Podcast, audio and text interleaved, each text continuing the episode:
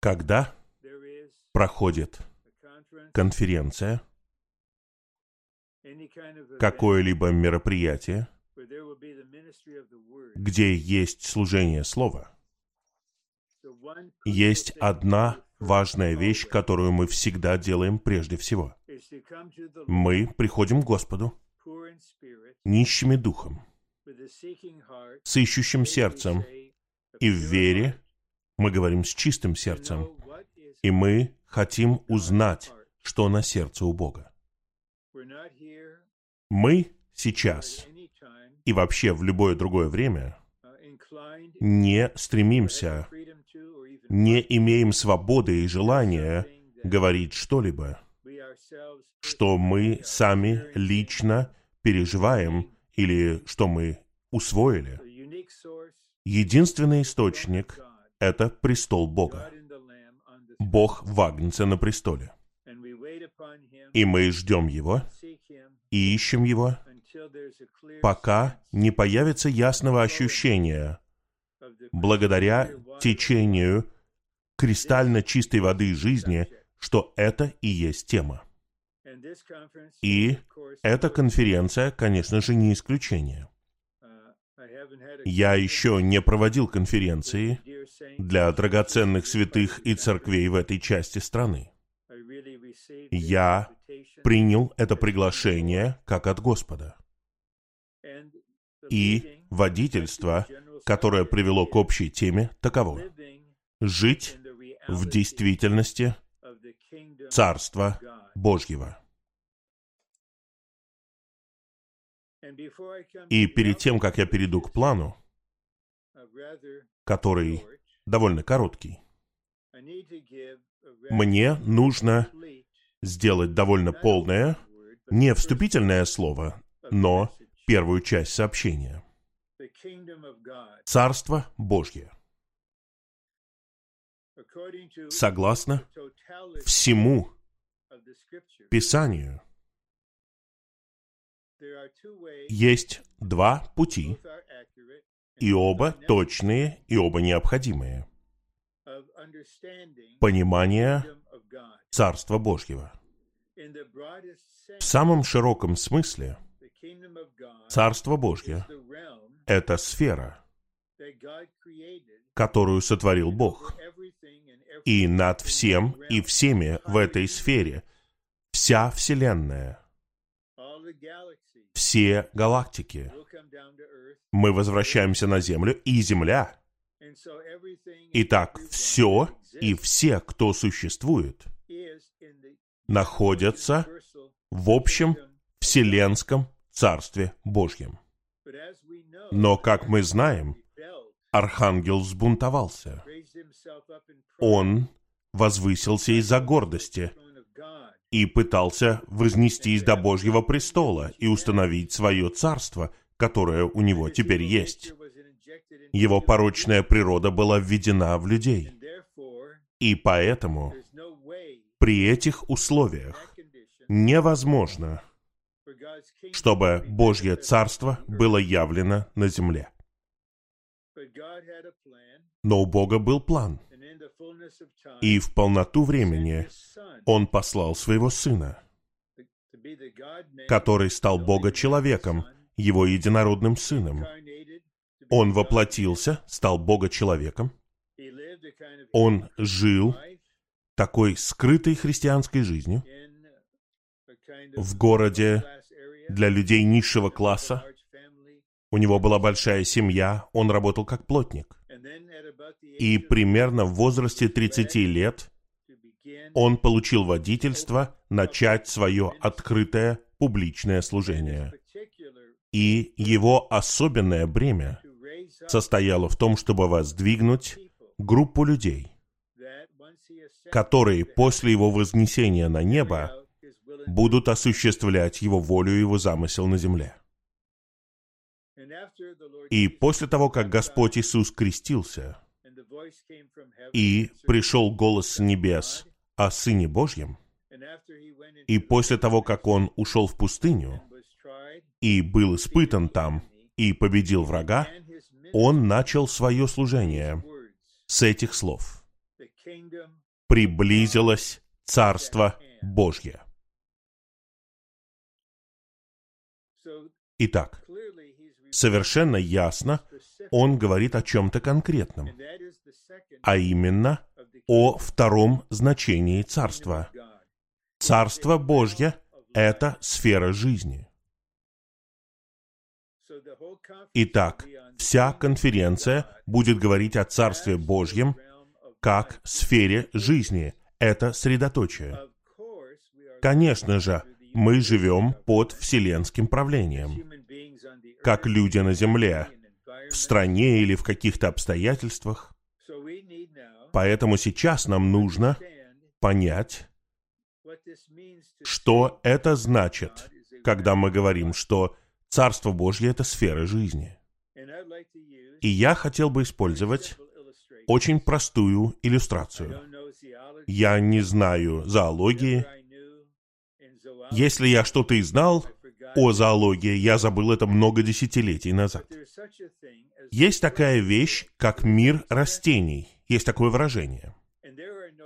И не существует сильных растений, которые царствуют над всеми остальными.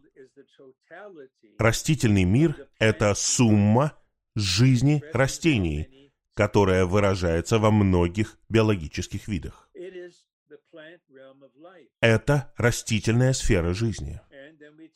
И мы также говорим о царстве животных. Тот же самый принцип. Не существует гигантской собаки, которая провозглашает себя царем, которая подчиняет себе всех остальных. Нет. Главное — это жизнь, животная жизнь, которая явлена в различных животных. Это и есть животное царство. То же самое, раньше это называлось царством человека.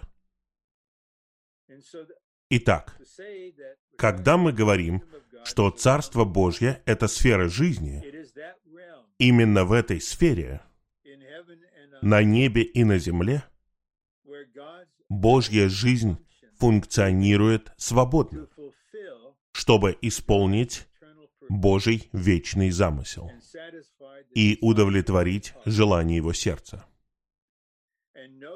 И ни один человек не рождается в Царстве Божьем как сфере жизни. Поэтому, когда Господь Иисус проповедовал и учил о Царстве Небес, которое является разделом внутри Вселенского Царства Божьего,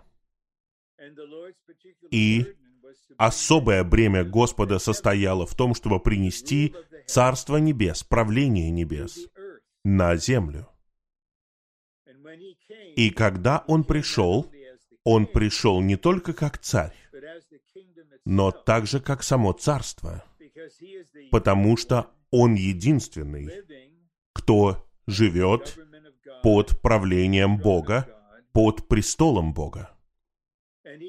И он знает, очевидно, что до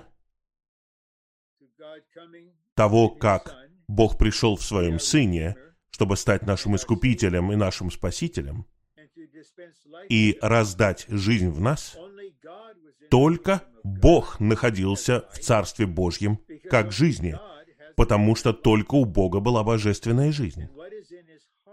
И в сердце у Него есть желание, чтобы сотворенные им люди, которые были искуплены и спасены Его Сыном, Он хочет привести их в Царство Божье как сферу божественной жизни.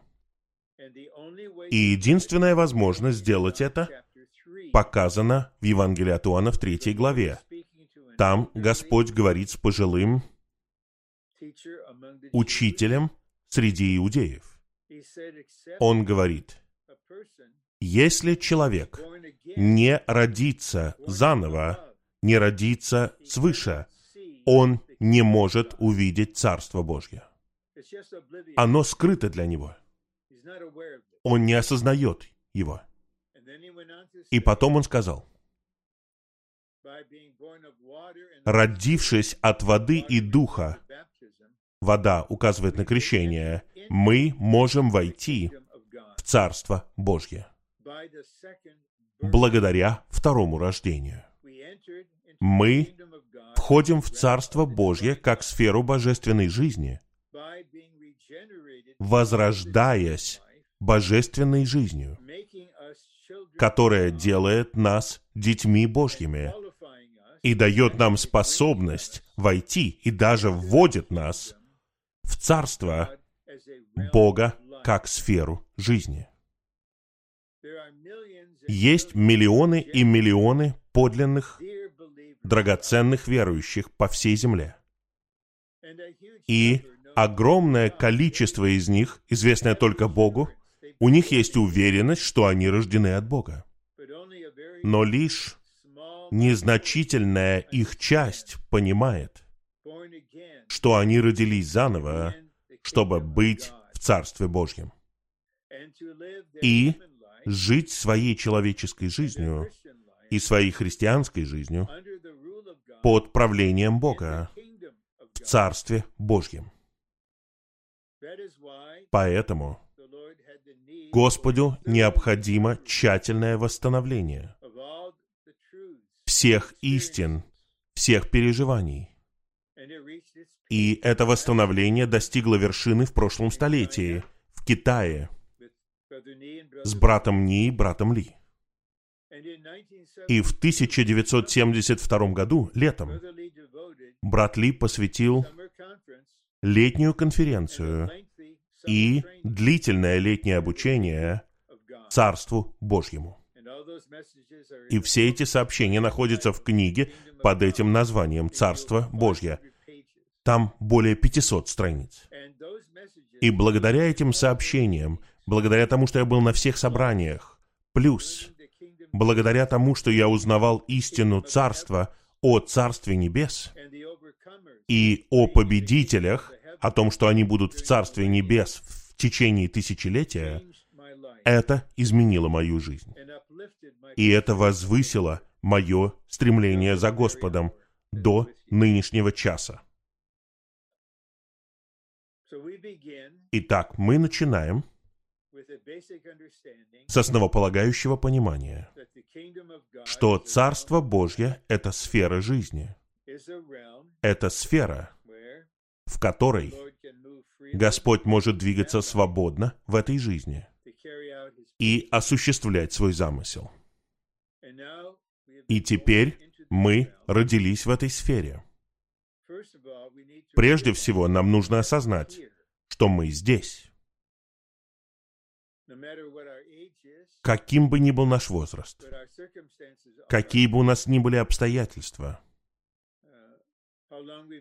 сколько мы верующие, сколько мы в Господнем восстановлении, мы находимся в Царстве Божьем как в сфере жизни.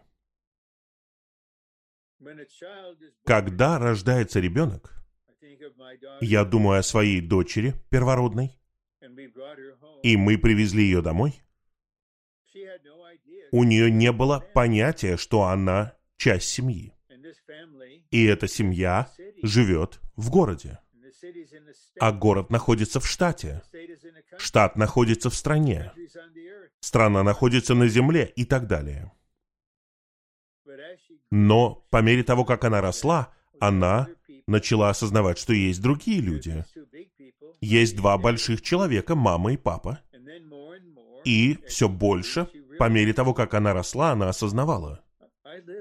Я живу со многими другими людьми. Я родилась в этой сфере. Итак, всем нам должно быть ясно, и мы должны пасти недавно спасенных, чтобы у них была ясность. Что значит родиться от Бога? Родиться от Духа в Духе. И важность крещения как видимое свидетельство. И тогда мы осознаем, что мы в другой сфере. Она не заменяет вашу человеческую сферу. Вы в сфере Божьего Царства. И это подводит нас к общей теме. Жить в действительности Царства Божьего. Жить в этой действительности. И есть еще одна вещь, которую необходимо подчеркнуть. И когда у нас будет полная картина, или, по крайней мере, набросок этой картины, тогда у нас будет основополагающая истина, и она будет укоренена в нашем существе. Когда Господь Иисус начал свое служение, Он проповедовал благовестие Царства. Это была его основополагающая весть. Кайтесь, верьте, креститесь, будьте в Царстве. И когда в первом столетии, благодаря его проповеди, особенно в деяниях, тысячи людей спаслись, они были добавлены к церковной жизни. Господь сказал, «Я построю мою церковь». Он сделает это, утвердив поместные церкви. И в деяниях все верующие были в церквях. В день Пятидесятницы, когда три тысячи спаслись, они были добавлены к церкви. И теперь Наверняка большинство из нас, участвующих в этой конференции, знают, что мы возрождены, мы спасены, мы находимся в подлинной поместной церкви. Но нам необходимо совершенно ясно видеть следующее. Только благовестие Царства производит церковь и производит ее практичность. И в результате церковь является Царством Божьим на практике. В Откровении первой главе Иоанн пишет семи церквям, как он и получил наставление. И он говорит, «Я, Иоанн, ваш брат и сопричастник в, в одном, в другом». И потом он говорит, «Ваш сопричастник в Царстве Божьем». Он говорит всем святым в церквях. Мы находимся в Царстве Божьем. Возможно, нам ясно, и мы прониклись тем фактом, что церковь — это жилище Божье, дом Божий, даже домашние Бога. И это такое благословение, когда мы возвращаемся домой. И что у нас так много братьев и сестер. У нас у всех один Отец одна и та же жизнь и природа. Мы собираемся вместе в драгоценном единстве, и мы принимаем всех верующих. Но нам нужно увидеть, это важно, что церковь — это также Царство Божье. И особая ответственность церкви — как Царство Божьего на практике состоит в том, чтобы принести Царство Божье в проявлении во время пришествия Господа с Его победителями. Поэтому Евангелие от Матфея – это первое Евангелие в Новом Завете. И Господь учил нас молиться. Пусть придет Твое царство. Пусть исполнится Твоя воля на земле. И Господу крайне необходимо, чтобы святые находились под управлением этого видения и осознали, мы не просто семья Божья, которая наслаждается семейными собраниями и хочет быть вместе снова и снова. Нам должно быть ясно, что мы также находимся в Царстве Божьем. И, если говорить совершенно прямо, знаем мы это или нет, нравится нам это или нет, мы здесь с рождения, в сфере божественной жизни. И по мере того, как это начинает озарять нас, и другие отрывки Нового Завета открываются для нас, тогда у нас появляется расширенный взгляд на церковную жизнь в Господнем восстановлении. Это дом Отца. Дом Отца в 14 главе Евангелия от Иоанна – это не небеса, это церковь, как его дом. И в этом доме мы можем расти, мы можем созревать, мы можем служить, но есть и еще один аспект – царство. Мы находимся в царстве. Мы должны знать это. Мы должны понимать различные аспекты жизни царства и учиться, и обучаться, и проходить воспитательную работу, чтобы жить в действительности Царства Божьего. Это должно стать управляющим видением церковной жизни в Господнем восстановлении. Мы находимся и в Доме Божьем, и в городе Божьем. В Ветхом Завете, в псалмах, город обозначает царство. Итак, мы здесь. И еще один момент. Я уверен, что всего лишь еще один момент. И потом мы перейдем к плану. Я уже отмечал, что многие дорогие верующие, по-настоящему рожденные от Бога, не имеют истины о Царстве. Они находятся под управлением учения, что ваши грехи прощены, вы спасены, вы получили вечную жизнь, и вы отправитесь на небо. Но Новый Иерусалим сходит с небес.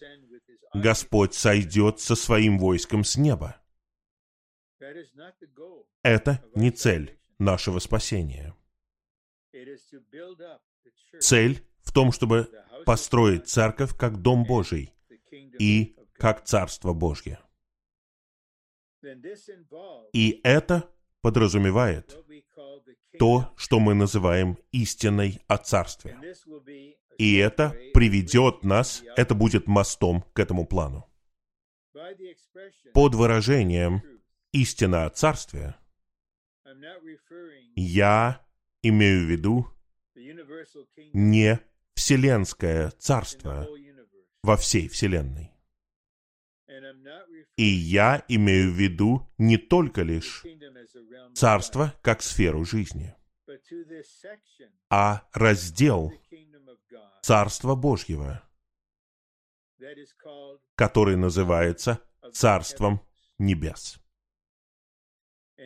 И Евангелие от Матфея учит нас о Царстве Небес. Как мы живем жизнью в Царстве Небес в церковной жизни.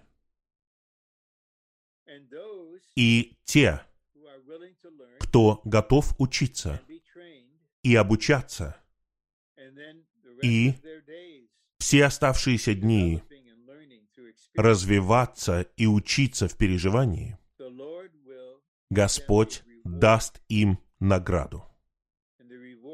И награда — это царствование с Христом во время тысячелетнего царства.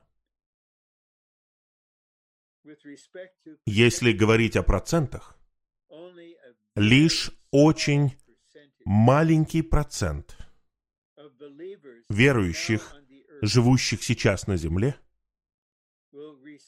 получат эту награду. По двум основным причинам. Первая причина – их просто не научили этой истине. Даже пасторы, служители, проповедники, учителя Библии, многие-многие богословы не знают и не принимают этой истины. Поэтому они не учат ей. Дорогие верующие понятия не имеют. Они могут сказать Господу, мы не знали. Мы думали, что мы попадем на небо и окажемся в своей обители. И Господь поймет это. А другая сторона этого, вторая часть, на самом деле относится к тем, кто узнал истину о Царстве. Это благословение узнать ее. Но это знание подразумевает ответственность. Потому что, говоря человеческим языком, нам предстоит длительное путешествие в нашей христианской жизни. И наша христианская жизнь переходит с одного этапа на другой. И, возможно, мы горели, мы были жизненными, мы жили определенным образом в какой-то момент.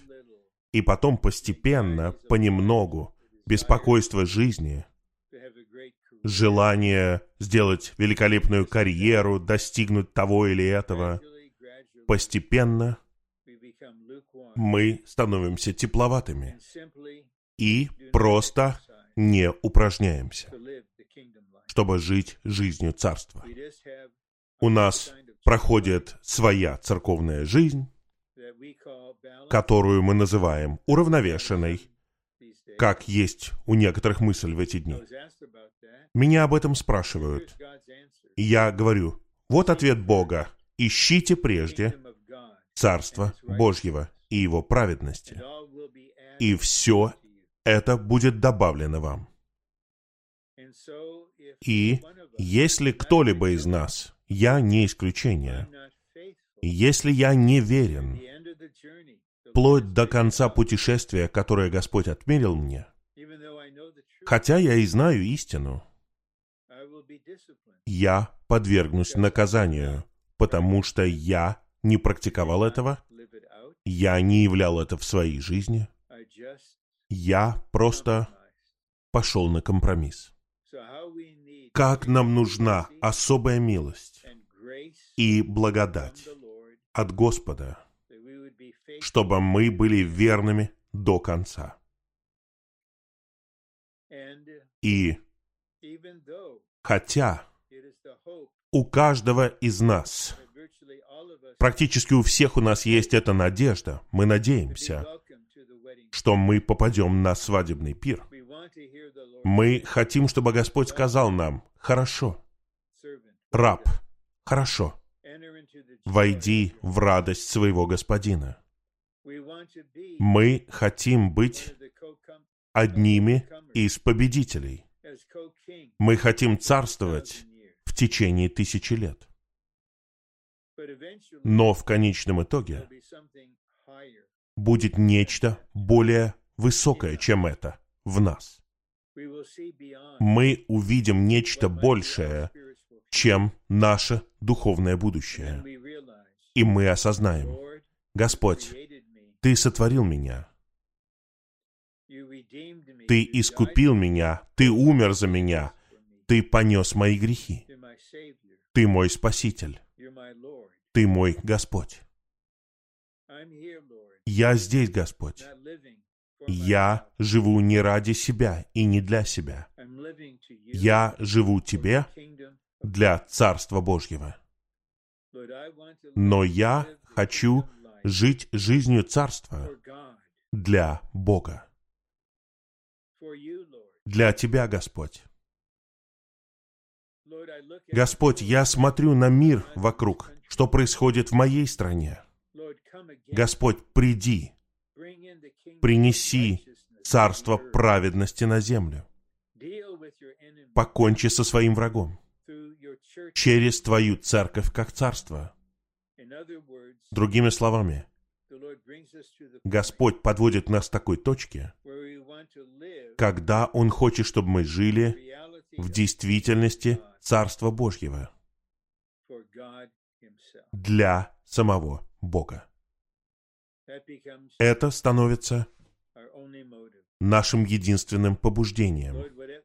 Господь, чем бы ни была Твоя воля, Твой план, Твое устроение, я в Царстве. Я под престолом.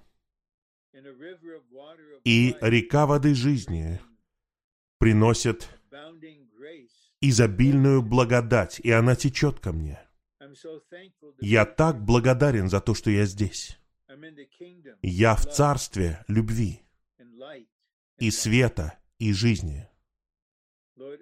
Господь, я хочу исполнить свою часть, построить церковь, приготовить невесту и вернуть тебя назад на землю, упразднить человеческое правление и явить Царство Небес по всей земле. Я могу засвидетельствовать перед вами под покрытием Господа. Для этого я живу. Для этого я дышу.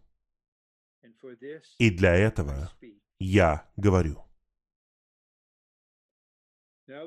А теперь мы подходим к самому плану. И я довольно неплохо слежу за временем. И план чуть больше одной страницы. Но пункты очень важны. Жить под Божьим правлением и исполнять волю Отца.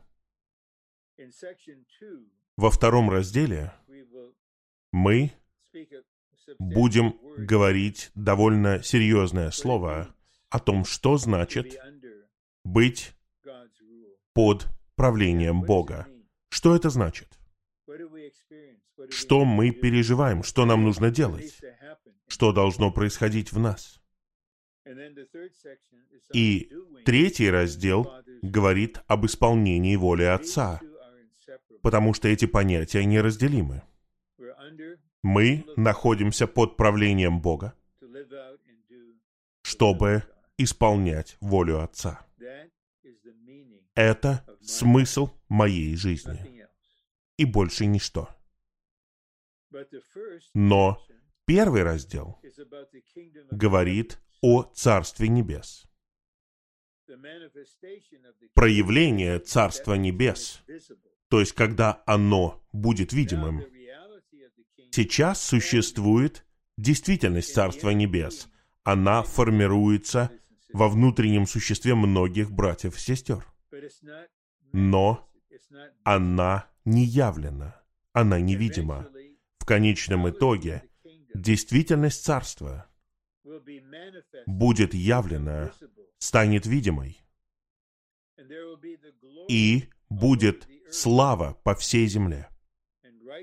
И праведность победит. Сейчас, как говорит Павел, наша жизнь скрыта с Христом в Боге. В Евангелии от Матфея Господь учил нас, молитесь в тайне. Вашему Отцу, который в тайне. Он видит в тайне. Алкайте действительности. Но когда Господь вернется, будет проявление Царства Небес. Это будет проявление действительности Царства Небес. И это одно из центральных бремен на этой конференции. Развитие действительности Царства Небес. чтобы мы участвовали в проявлении Царства Небес. И у нас есть определение действительности. Это внутреннее содержание Царства Небес в его небесной и духовной природе. Вот что нам всем необходимо.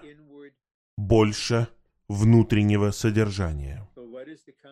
А что это за содержание? Приготовленный и завершенный триединый Бог в Христе, как Дух. Это содержание нашего внутреннего существа. Мы сосуды. Он сокровища в этих глиняных сосудах. И это содержание является по-настоящему небесным и духовным по природе. Это не делает нас какими-то странными людьми. Это делает нас Иисусно-человечными, Бога-человеками, Иисусно-человечными. Божьи качества выражаются через человеческие добродетели. Это слово «действительность» является одним из самых важных для меня слов в Новом Завете. И я знаю, что во многих святых есть голод и жажда по действительности. А теперь подпункты. Действительность Царства Небес – это упражнение для ищущих, для ищущих верующих. Итак, поскольку мы братья и сестры в церковной жизни, в нас должна развиваться одна отличительная черта. Мы должны быть ищущими. Мы никогда не должны говорить «я достиг», «мне больше не нужно». Мы просто ищем. Мы голодны, и мы жаждем, мы хотим получить больше Бога и больше действительности. И это подразумевает упражнение. Упражнение нашего духа, нашего сердца, способностей нашей души. П. Те, кто живет в действительности Царства Небес сегодня, будут проявлены с Христом и станут царями в тысячелетии. Это так ясно. Так ясно, что те, кто будет явлен, это те, кто находится в действительности сегодня. На самом деле, это бесполезно, бессмысленно просить Господа, пожалуйста, позволь мне быть в царстве в тысячелетии. Он при этом слышит и осознает. Ты не упражняешься, ты не живешь в действительности. Ответ на твою молитву — это действительность. И дух действительности был послан. Он должен ввести тебя во всю действительность. Но тебе нужно упражнять свой дух. Тебе не нужно заниматься самоулучшением, тебе нужно двигаться вперед. В. При своем возвращении Господь Иисус перенесет действительность Царства в следующий век, и она станет проявлением Царства. И тексты Писания тут — это Евангелие от Матфея 13.43а. Этот стих указывает на победителей, на тех, кто будет царствовать с ним. Праведники воссияют, как солнце, в царстве их Отца. Я говорю в надежде, мы воссияем, как солнце. Все, кто будет царствовать с Ним, будут прославлены. На земле будут люди, которые будут такими же, как при Божьем изначальном творении. Они будут гражданами. Но будет еще одна категория, это еще один род. Это прославленные сыновья Божьи, прославленные цари. Когда они были приведены Господу в результате восхищения, их тело было преображено. У них теперь прославленное тело. Поэтому они сияют.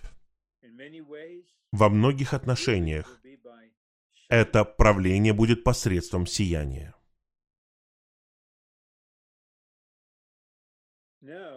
А теперь мы переходим ко второму пункту. Царство небес – это небесное правление, небесное правительство Господа Иисуса. Это требует пояснения. Все мы, как люди, живущие на земле, находимся под небесным правительством Бога, а также под человеческим правительством. Но то, что мы находимся под правительством Бога, не делает нас людьми, живущими под правлением Бога. И вот эта мысль. Нам нужно возвратиться к непосредственному правлению Бога. И вот краткое пояснение. Когда Бог только сотворил человека и женщину, мужчиной и женщиной Он сотворил их, они жили под непосредственным правлением Бога. Бог говорил, Божье присутствие было явно, они жили не посредством человеческих правил. Их еще не было, не под человеческим правительством. Его еще не было. Они находились под непосредственным правлением Бога. Это было так просто. В том, что называется интуицией нашего духа и функцией общения. Дух еще не был возрожден, но он мог функционировать таким вот образом в сотворенной способности. Поэтому Бог говорил непосредственно и являлся им непосредственно. Но потом появился грех, и человеческий род пал. Он отпал от непосредственного правления Бога. Но все равно правительство еще не существовало, человеческого правительства. Бог назначил время, когда люди жили согласно своей совести. Совесть представляла Бога. Поэтому не было никакой внешней власти. Это был век совести. И мы знаем, что произошло. Практически никто этого не делал. Было насилие, беззаконие, сообщение со злыми духами. Человек стал плотью. Поэтому был суд водой. А Ной и его семья прошли через воду. И когда они вышли из ковчега, Бог установил человеческое правительство, чтобы был какой-то порядок на земле, который позволил бы ему постепенно осуществить свой замысел. Но, как мы знаем, на основании жизнеизучения книги пророка Даниила, человеческое правление необходимо, но оно против Бога. Это несомненно. Когда люди осмеливаются учить в школах, что мужчины и женщины не существуют, можете быть кем хотите, они против Бога. Но все равно должно быть правительство, чтобы мы не жили в полном хаосе. Итак, когда мы принимаем Господа, начинается путешествие восстановления в нас. Потому что сначала мы очищаем прошлое, и Господь должен осуществить это надлежащим образом. И если мы сделали что-то ненадлежащее, мы должны привести это в порядок. И я помню, как один драгоценный брат среднего возраста свидетельствовал о том, что он сделал после того, как он был динамично спасен и возрожден. Он получил по почте уведомление, что его налоговая декларация у них возникли серьезные проблемы с ней. И его вызвали прийти туда для расследования. И когда он зашел в налоговую инспекцию, он начал громко восклицать, «Я виновен! Я виновен! Я обманывал вас своей декларации! Я не знаю, видели они такого человека раньше. Я хочу все уладить. Я виновен!» Так действовала его совесть. И в итоге он очистил прошлое, которое мешало его развитию. Поэтому нам всегда нужно иметь надлежащий настрой по отношению к человеческому правительству, по отношению к должности президента. Неважно, кто бы там ни находился. Неважно, кем он или она являются. Мы чтим должность. И тогда мы учимся надлежащим образом работать над своей совестью, чтобы у нас была добрая совесть, чистая совесть. И мы учимся исповедовать грехи и принимать Христа как свою праведность. И верить, что кровь Иисуса очищает нас от всех наших грехов. И это производит очень хороших людей с чистой совестью. Совесть проверяет их, когда они неправы в этом или в том. И именно на этом бесчисленное количество святых даже среди нас останавливаются. У них есть мир. У них должен быть мир, да. Они расчистили все перед Богом, о чем они осознают. Они находятся под правлением совести. Но это не непосредственное правление Бога. Мы всегда должны заботиться о своей совести. Это основная часть нашего духа. Но у нас есть функция общения и функция интуиции. И Господь поведет нас благодаря росту в жизни и благодаря спасению в жизни до того момента, когда мы сможем соприкасаться с Господом непосредственно. И Он сможет править в нас непосредственно. Это правление Бога. Да, Бог ведет нас, тех, кто представляет Его. В правительстве, в семье, в церквях. Это так. Но действительность царства состоит в том, чтобы жить под непосредственным правлением царя.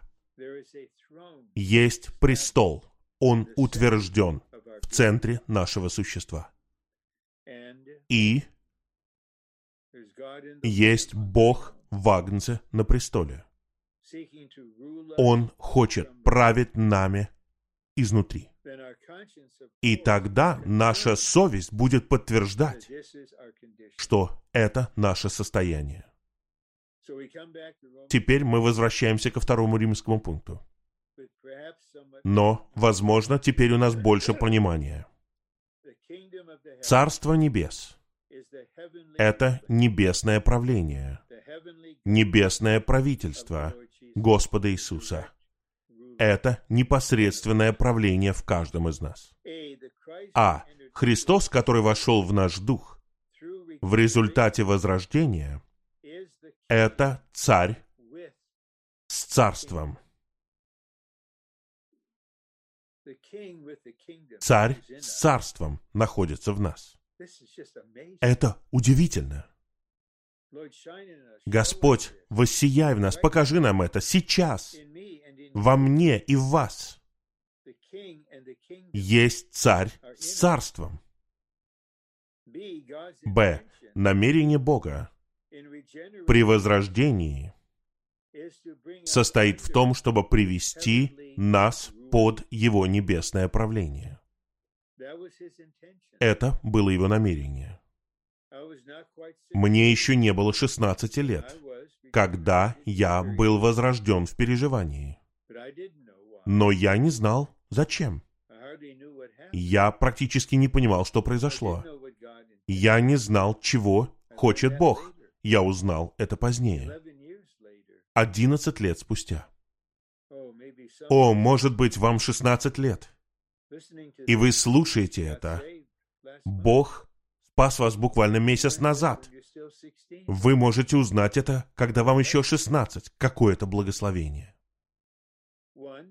Первое. Мы родились в царской, небесной семье. И мы должны упражняться небесным образом и быть под руководством небесного правления. Это требование царства.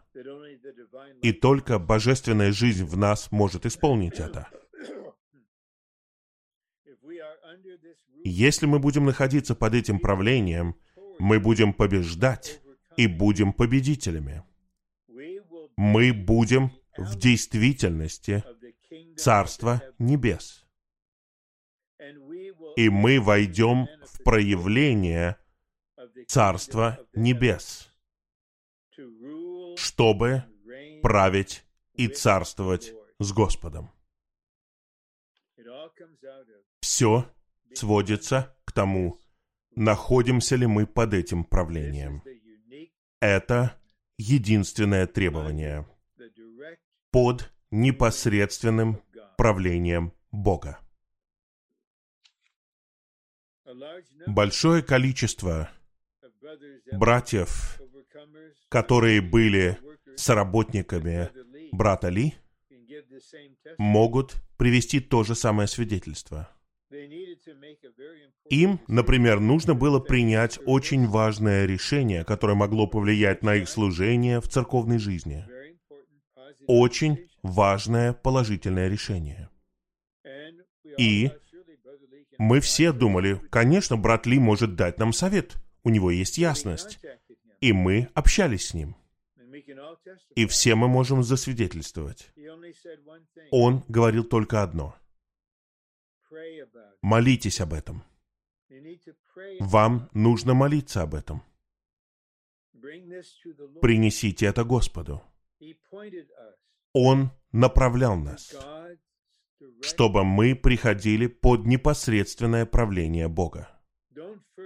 Не надо сначала найти кого-то еще, кто скажет вам, что вам делать. Да, будет общение в теле, когда у вас будет водительство, но источник — это Бог. Этот один пункт здесь, второй римский пункт Б2, очень драгоценный, святые. Он начинается со слова «если». Если мы будем находиться под правлением небес, если мы будем находиться под этим правлением, тогда естественным образом мы будем побеждать, мы будем победителями.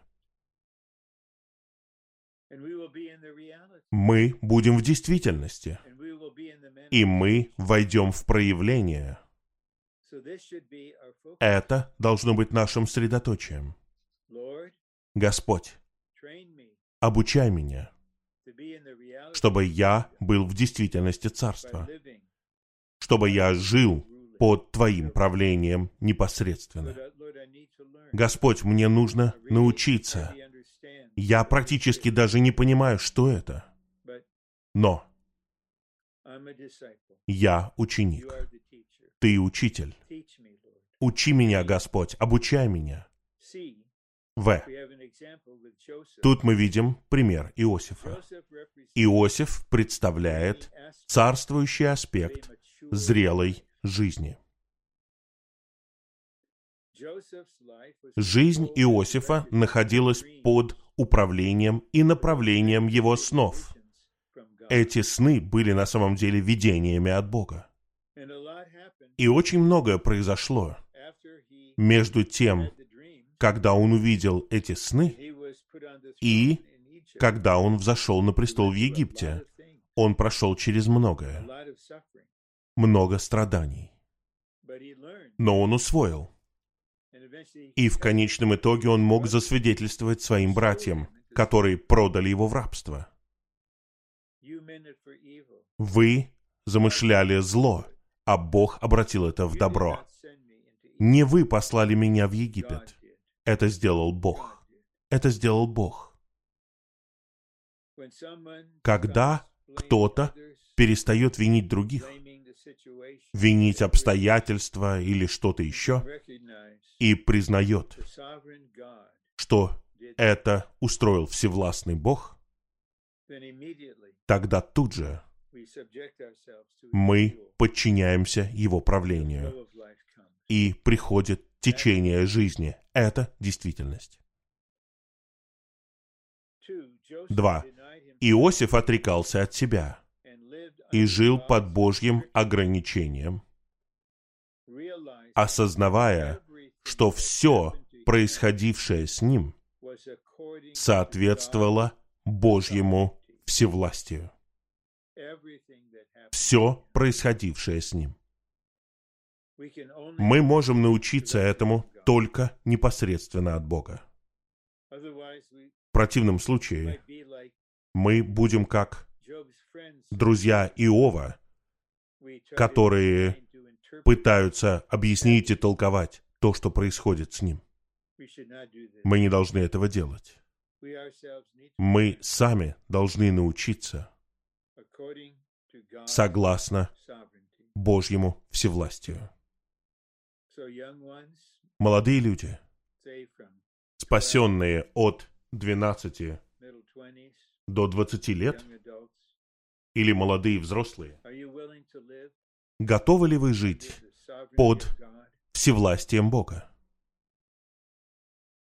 Чтобы истинный и живой Бог направлял ваши стропы, направлял вашу жизнь. Вы не слишком молоды, чтобы научиться этому и принять такое решение. Потому что это подводит нас ко второму важному вопросу. Третий римский пункт. Чтобы войти в проявление Царства Небес в грядущем веке, мы должны исполнять волю Отца в этом веке. И тексты Писаний здесь — это Евангелие от Матфея, 7 глава, 21 стих. Я хотел бы прочитать его вам в контексте. Но я начну с 21 стиха.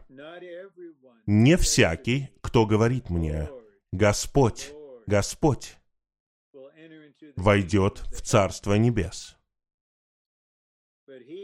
а тот, кто исполняет волю моего Отца, который на небесах. Тот, кто исполняет волю моего Отца. Многие скажут мне в тот день, Господь, Господь, не Твоим ли именем мы пророчествовали, и не Твоим ли именем изгоняли бесов, и не Твоим ли именем совершали многие явления силы? И тогда я объявлю им, я никогда не знал вас. Отойдите от меня, творящие беззаконие.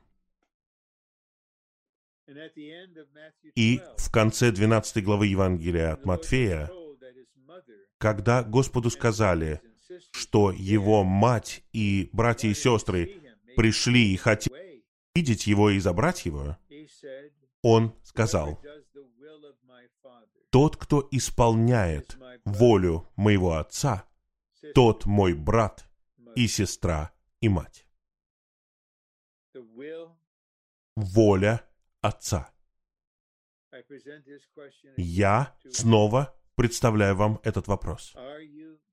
Вы готовы сделать этот выбор и упражнять свою человеческую волю? Мы не роботы. Будете ли вы применять свою волю, чтобы принять такое решение?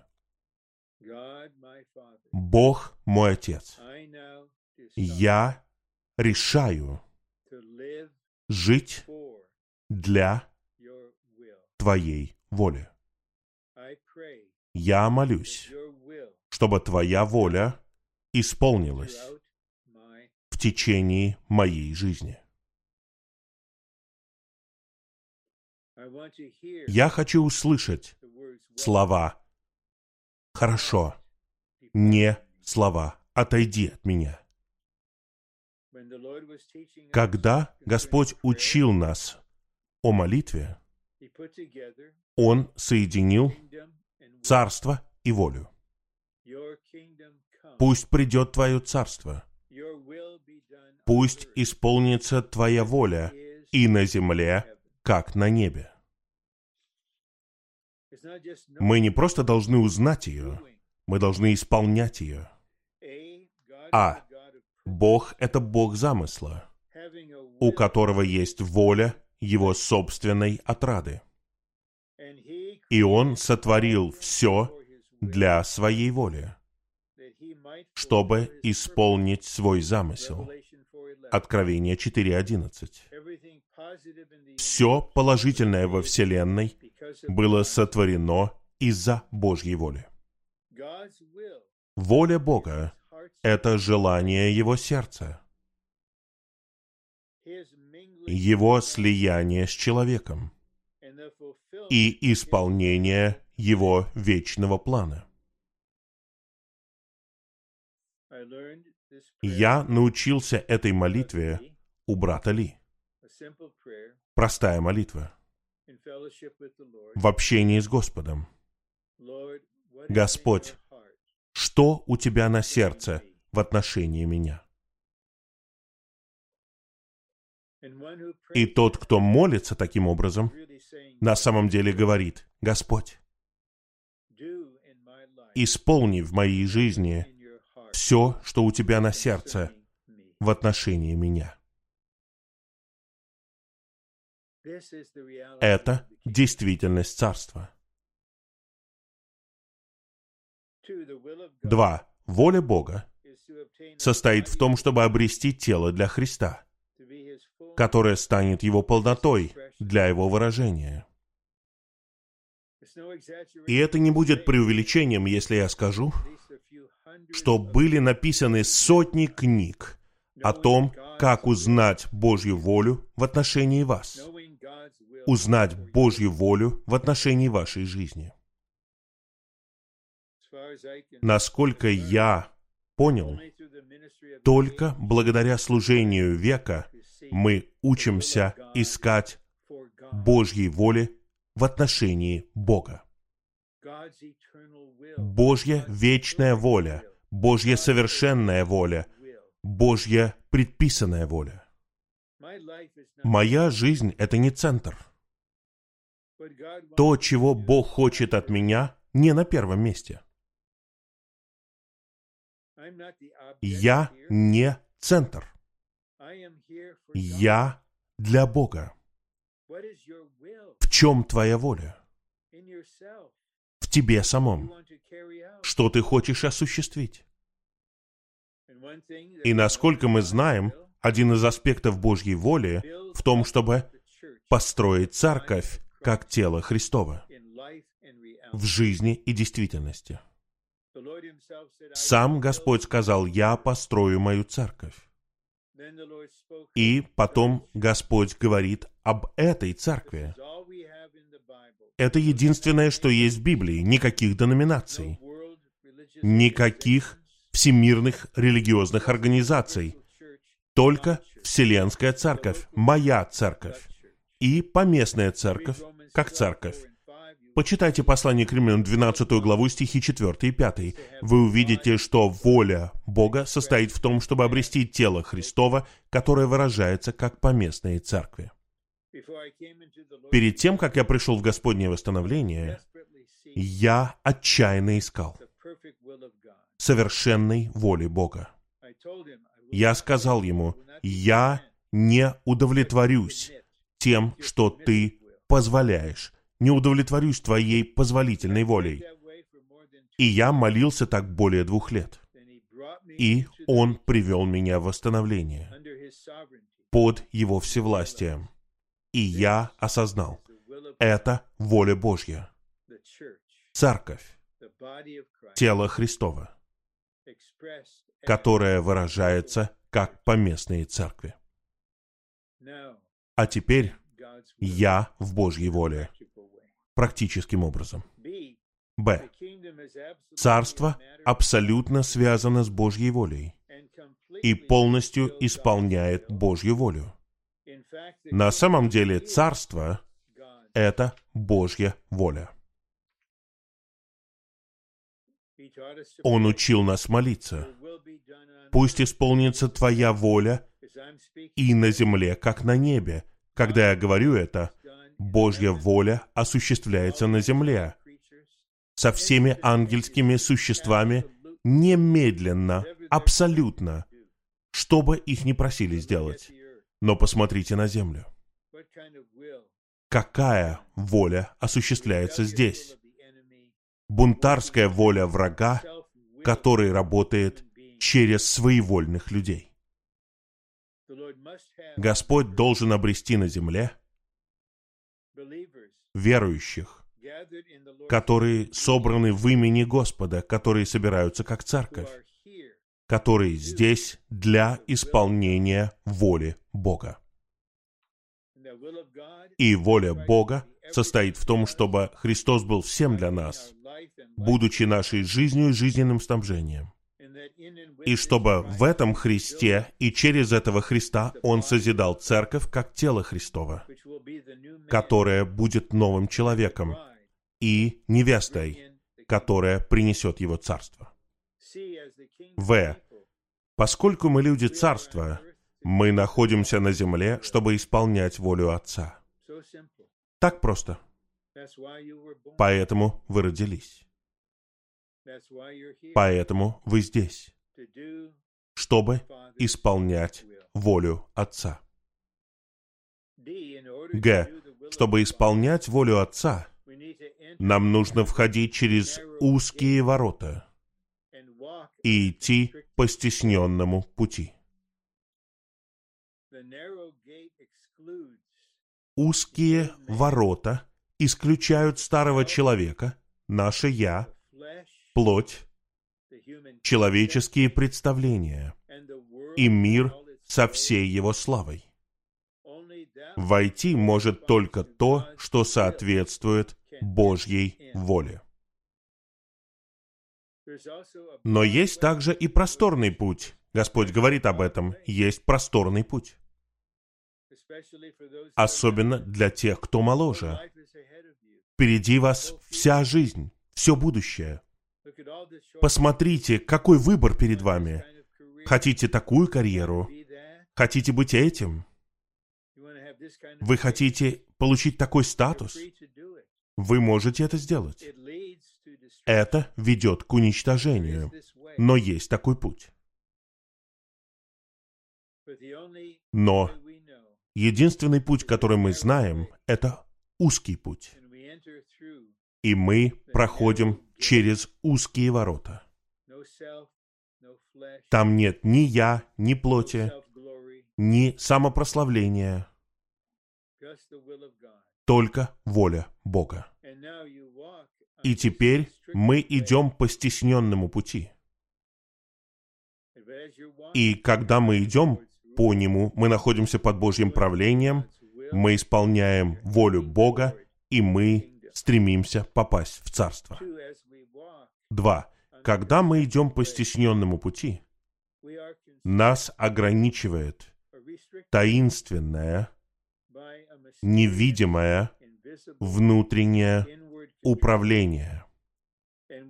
И мы живем под этим управлением. Это так и есть. Нет никого, кто управляет нами извне. Соработники, старейшины, ведущие братья, служащие сестры. Мы не управляем никем. У нас нет права даже управлять своим собственным будущим. Мы просто пасем и заботимся. Но внутри у нас есть нечто таинственное. Это что-то невидимое. Это внутреннее управление. У нас просто нет мира делать этого. Мы теряем свой мир. Но у нас есть мир, и свет сияет ярче и ярче, когда мы следуем за Господом вот этим путем. Это царство в действии. Господь правит нами внутри. Мы будем петь гимн об этом. Царство Божье сейчас — это Его всевластное управление в нас. У нас есть царь внутри нас. У нас есть царство внутри нас. И мы входим узкими воротами. И мы всю жизнь идем по стесненному пути. И мы ограничены не самими собой, ни кем-либо еще, а таинственным, невидимым внутренним управлением, которым является сам Царь Иисус на престоле в нашем сердце. И последний пункт, пункт Д.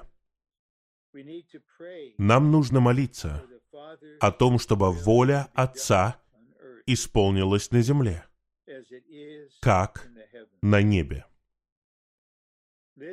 Это необходимо для того, чтобы принести Царство Небес на землю. Во многих отношениях это наивысшая функция Церкви, как Царство Божьего на практике. Мы молимся, чтобы воля Бога, которая исполняется на небе, исполнялась на земле. Просто посмотрите на Соединенные Штаты. Я не могу даже смотреть новости. Суета, ложь, насилие, ненависть, путаница, хаос. За всю свою долгую жизнь ничего хуже я не видел. Но вот мы. Внешне мы в этой ситуации, но внутренне мы в другой сфере. В Царстве Божьем, как в сфере жизни. Мы обучаемся жить под Его правлением и исполнять Его волю. И как церковь мы осуществляем молитвенное служение церкви. Мы молимся в единодушии, чтобы воля Отца исполнилась в этом вопросе, в том вопросе. Относительно этого человека во власти, относительно того человека. Мы молимся не согласно своим природным чувствам, согласно своим мнениям или своим политическим пристрастиям. Все это мы откладываем в сторону. Мы молимся о том, чтобы Божья воля исполнялась в среднеатлантических штатах, чтобы воля Божья осуществлялась в Вашингтоне, Филадельфии и во всех городах по всей стране. В конечном итоге она исполнится только тогда, когда те, кто живет в действительности Царства, созреют и будут восхищены, и вернутся царем царей и Господом Господ, как своим мужем, и мы придем вместе с Ним, и Он покончит с врагом, и упразднит человеческое правление, и явит действительность Царства Небес на земле. Я хочу быть там, вместе с ними тот момент. Разве вы не хотите этого? Чтобы быть там, нам нужно учиться жить в действительности Царства Божьего. Мы ищем Господа, чтобы Он дал нам больше сияния в последующих трех сообщениях. Вся слава Ему.